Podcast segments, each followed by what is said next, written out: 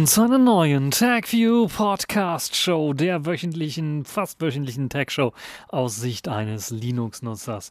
Wir müssen reden über viele interessante Themen. Zum einen müssen wir über die neuen MacBooks bzw. slash Mac Mini Apple Geräte mit dem M1 ARM Chip reden. Dann haben wir noch im Programm die KI zur Spracherkennung, die nun spontane Sprache erkennen und verstehen kann. Das PinePhone ist nun mit Plasma Mobile erschienen. Und dann haben wir noch eine Kategorie in dieser Woche, nämlich die Distro der Woche Tails 413. Ihr merkt wieder eine kleine, kompakte Sendung. Wir fangen aber zunächst einmal an mit einem größeren Thema. Ihr habt es vielleicht gemerkt, zwei Wochen ist, glaube ich, jetzt her schon, dass Apple die M1-Serie vorgestellt hat. Das heißt, der neue ja, Smartphone- oder Tablet-Prozessor, der nun auch in MacBooks und Mac Minis drin steckt. Drei Geräte hat Apple vorgestellt. Apple hat nämlich ein neues MacBook Air, ein neues MacBook Pro und ein Mac Mini mit dem neuen ARM-Chip M1 vorgestellt. Und ja, die kommen mit ja doch ziemlich erstaunlichen Spezifikationen und auch ja mh, hm, Speed und Geschwindigkeit, also Speed und Geschwindigkeit ist ja das gleiche, also Geschwindigkeitsangaben daher. Zum einen gibt es Arbeitsspeicher von 8 bis 16 GB Arbeitsspeicher maximal. Das ist, glaube ich, für ja, das Pro-Modell beim MacBook vielleicht ein bisschen wenig, aber wir werden sehen. 16 GB ist, glaube ich, ist noch okay. Ähm, LPDDR4 oder LPDDR4X RAM, man ist sich noch nicht ganz so einig, also man weiß es noch nicht ganz genau. Es gibt auf dem M1-Prozessor selber 8 CPU- und GPU-Kerne. Ausnahme ist das MacBook Air. Dort gibt es eine Variante mit 7 äh, GPU-Kernen. Äh, vier leistungsstarke CPU-Einheiten sind verbaut und vier energieeffiziente CPU-Einheiten, die also etwas Strom sparen sollen. Außerdem gibt es noch eine Neural Engine, eine Neural Engine, die mit 16 Kernen läuft und dann eben für ja ein paar, äh, sagen wir mal, ja, Machine Learning oder künstliche Intelligenz, wie das ja heutzutage heißt, äh, ausgestattet sein soll. Es gibt dann noch einen Thunderbolt bzw. USB 4 Anschluss. Äh, ist das so ein richtiger USB 4 Anschluss? Ich weiß es nicht. PCI Express 4.0 wird ebenfalls unterstützt, aber scheinbar noch nicht in den neuen MacBooks beziehungsweise dem Mac Mini. Das ist auch interessant. Also da ist es noch nicht mit drin, aber generell soll das von dem ARM-Chip unterstützt sein. Die Secure Enclave soll zur Sicherung von ja, Fingerabdrücken oder auch Face ID ebenfalls mit auf dem Chip drauf sein und deshalb können wir uns ja also davon ausgehen, dass wir dort eben mit einem Fingerabdruck dann sich authentifizieren kann. Das MacBook Air kommt wohl auch mit einem etwas Energiehungrigkeit von 10 Watt daher was Apple erlaubt, auf einen Lüfter zu verzichten. Also Apple hat im MacBook Air keinen Lüfter eingebaut. Das heißt, egal wie stark ihr das Ganze beansprucht, das Einzige, was der Prozessor macht, ist, er drosselt eventuell runter irgendwann mal. Aber einen Lüfter werdet ihr nicht hören, weil keiner eingebaut ist. Beim MacBook Pro ist das etwas anders. Dort ist die Energieaufnahme auf bis zu 20 Watt äh, eingestellt. Deshalb ist dort auch ein Lüfter. Aber genaueres weiß man noch nicht äh, was den Prozessor angeht. Der wird wahrscheinlich auch ein bisschen was drosseln. Die ersten Benchmarks trudeln so rein und einige Leute sind da schon begeistert von, dass die relativ schnell sind. Also das MacBook Pro ist schneller als das MacBook Air, aber der Unterschied soll nicht ganz so groß sein, weshalb einige davon reden, das MacBook Pro braucht man doch gar nicht, wenn das MacBook Air schon so nah dran ist. Und es soll auch überall der gleiche Prozessor verbaut sein. Ja, MacBook Air außer die GPU, eine GPU ist da wahrscheinlich abgeschaltet oder was, aber ja, das ist so der große Unterschied. Ähm, wenn wir uns die Spezifikationen nochmal genauer anschauen, dann werden wir sehen, dass das MacBook Air mit einem 13,3 Zoll Display mit einer Auflösung von 2560 x 1600 Pixeln mit bis zu 400 Nits Helligkeit daherkommt. DCI, 3, äh, DCI P3 Farbraum wird unterstützt und bis zu 16 GB ähm, Arbeitsspeicher. SSDs mit bis zu 2 Terabyte Kapazität können ebenfalls verbaut werden. Ihr wisst, ihr müsst vorher alles auswählen, weil da gibt es keine DIM-Schnittstellen. Äh, also dass man dann Arbeitsspeicher selber reinbasteln kann, sondern das ist alles fest verlötet. Das heißt, ihr wählt am besten das, was ihr meint, wo ihr Jahre mit auskommt, also wahrscheinlich die größte Variante Das gleiche gilt auch für die Speicherkapazität. Dann gibt es bei dem MacBook Air auch eine Touch-ID zum Entsperrung des Gerätes. Natürlich kann die Touch-ID auch für andere Aufgaben verwendet werden, da jetzt eben dieser Secure Enclave Chip mit dabei ist, wie bei eben iPhones oder den äh, Tablets. Äh, die Kamera ist immer noch nur 720p aber dank des neuen Prozessors soll Rauschen besser herausgerechnet werden können und das auch in Echtzeit. Das heißt, bei euren Webcam-Gesprächen äh, sollte es ein bisschen was, sollte etwas klarer sein, auch wenn ihr in einem etwas dunkleren Raum dann aufnehmt. Als Farben gibt es Gold, Silber und Grau zur Auswahl. Standard sind bei allen 8 GB Arbeitsspeicher und eine 250 GB SSD, also bei dem Minimum und also beim MacBook Air und MacBook Pro. Äh, 18 Stunden Laufzeit soll es dann beim R geben. Das ist schon boah, eine gewaltige Anzahl, würde ich mal sagen. Das kommt schon in äh, Gegenden, wo andere Laptops nicht mithalten können. Das MacBook Air soll dann auch nur in Anführungszeichen 1150 Euro kosten. Ich habe ganz genaue Preise rausgesucht.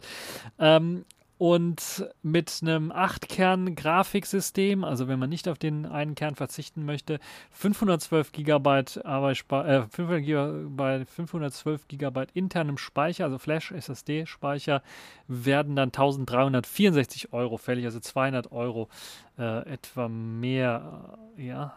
Und äh, wer eben dann eben 16 statt 8 GB Speicher haben möchte, der muss nochmal 200 Euro ausgeben dafür. Da kommen wir also in eine Gegend, wo ich sage, ne, da reicht es vielleicht doch schon ähm, für ein MacBook Pro mit Intel-Prozessor. Nun ja, das MacBook Pro 13 Zoll kommt ebenfalls mit der gleichen Auflösung daher, also 2560 x 1600 Pixeln, hat aber 500 Nits anstatt 400 und äh, kann mit bis zu 16 GB Arbeitsspeicher und 2 Terabyte SSDs ausgestattet werden. Es kommt auch wieder mit einer Touchbar daher und es gibt die Farben Silber und Grau. Mit 250, 256 GB ähm, SSD kostet das MacBook äh, Pro 13 Zoll 1412 Euro und mit 512er SSD werden dann 1637 Euro daher.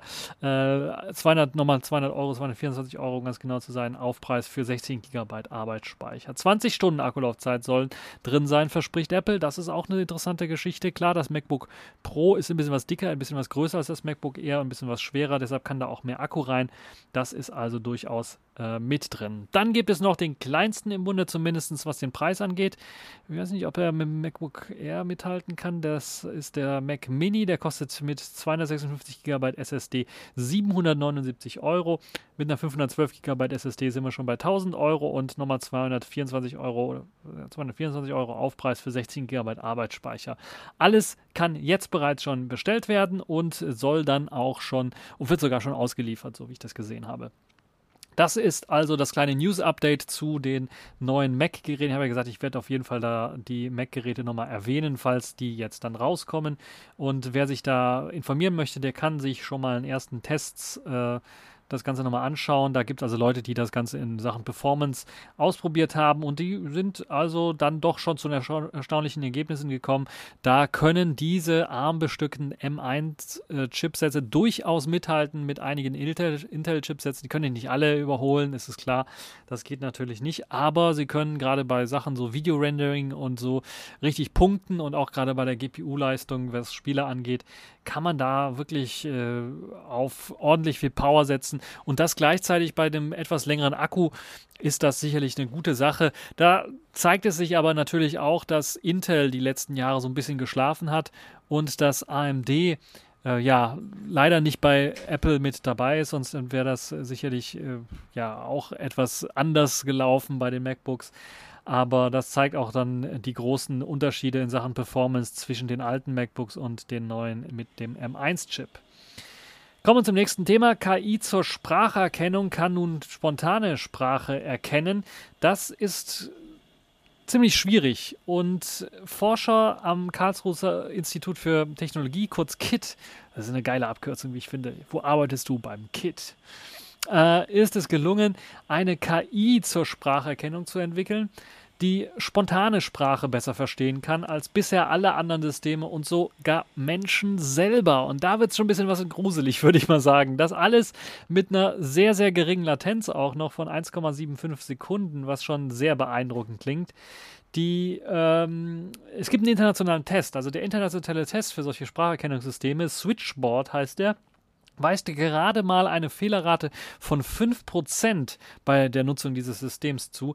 Das ist geringer als das, was Menschen im Durchschnitt von 5,5% erreichen können. Die machen also 5,5% Fehler bei der Erkennung von spontaner Sprache und dieses KI-System nur noch 5, das heißt 0,5% besser als der Mensch.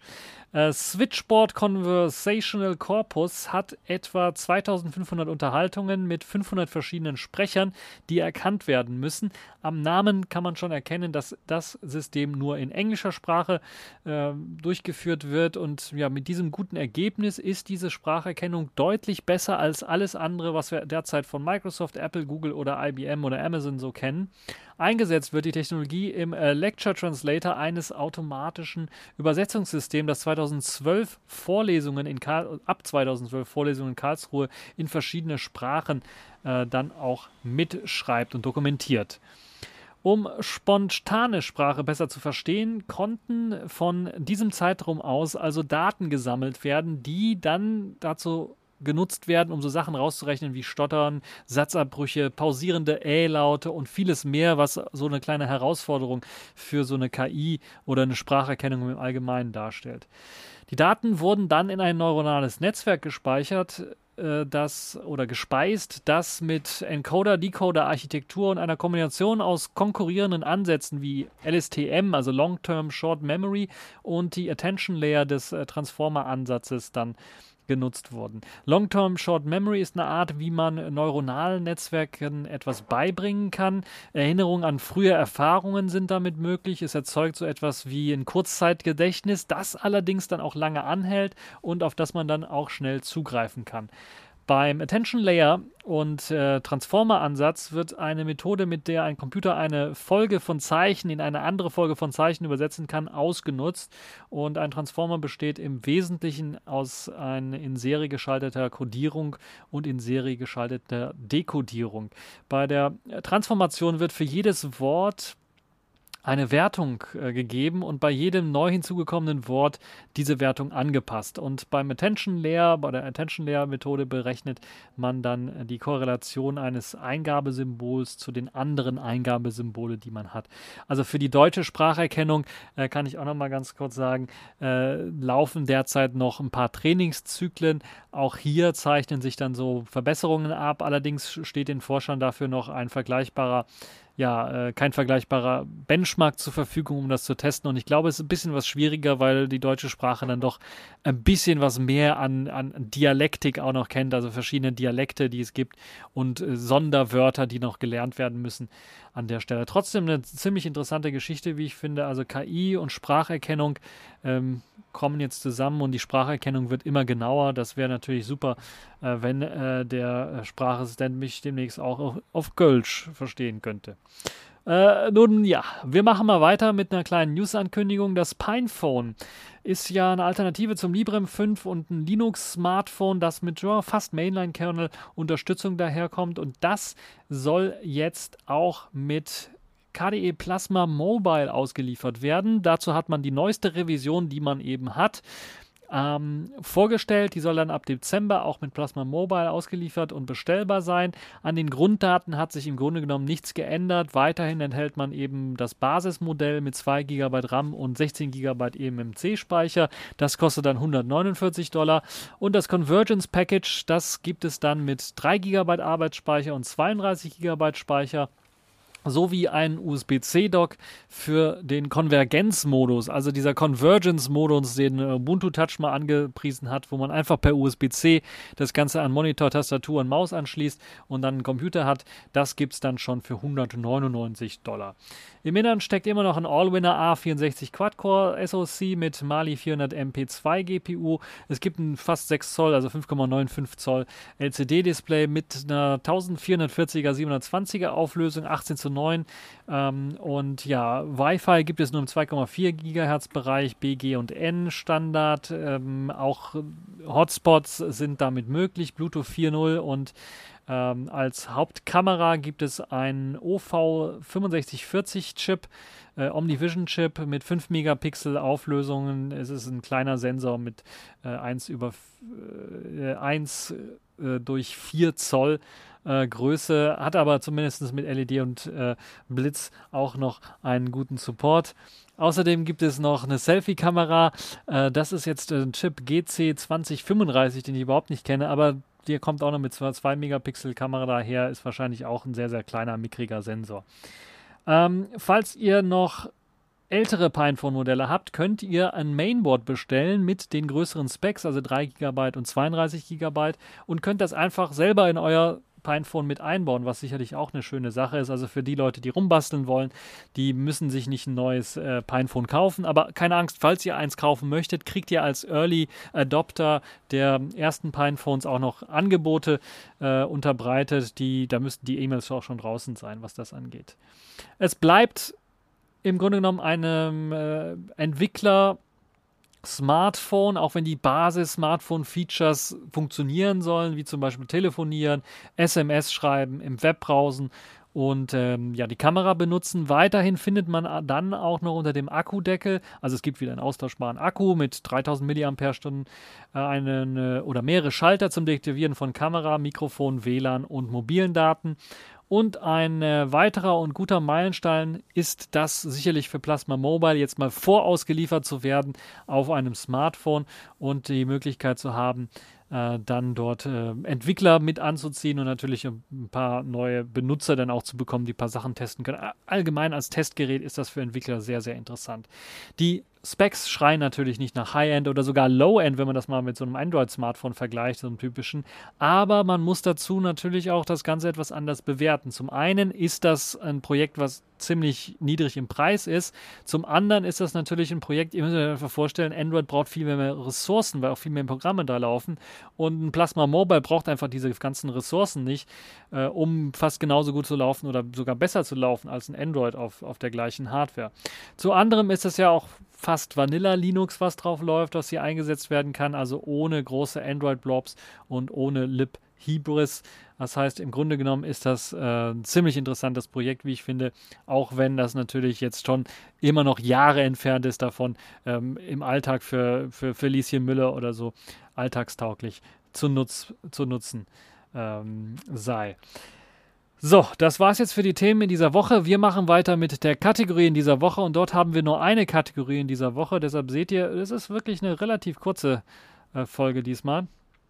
Distro der Woche haben wir nämlich Tails 4.13 ist erschienen. Die Distro für Anonymität im Netz ist in der neuen Version erschienen, basierend auf Debian 10 Buster.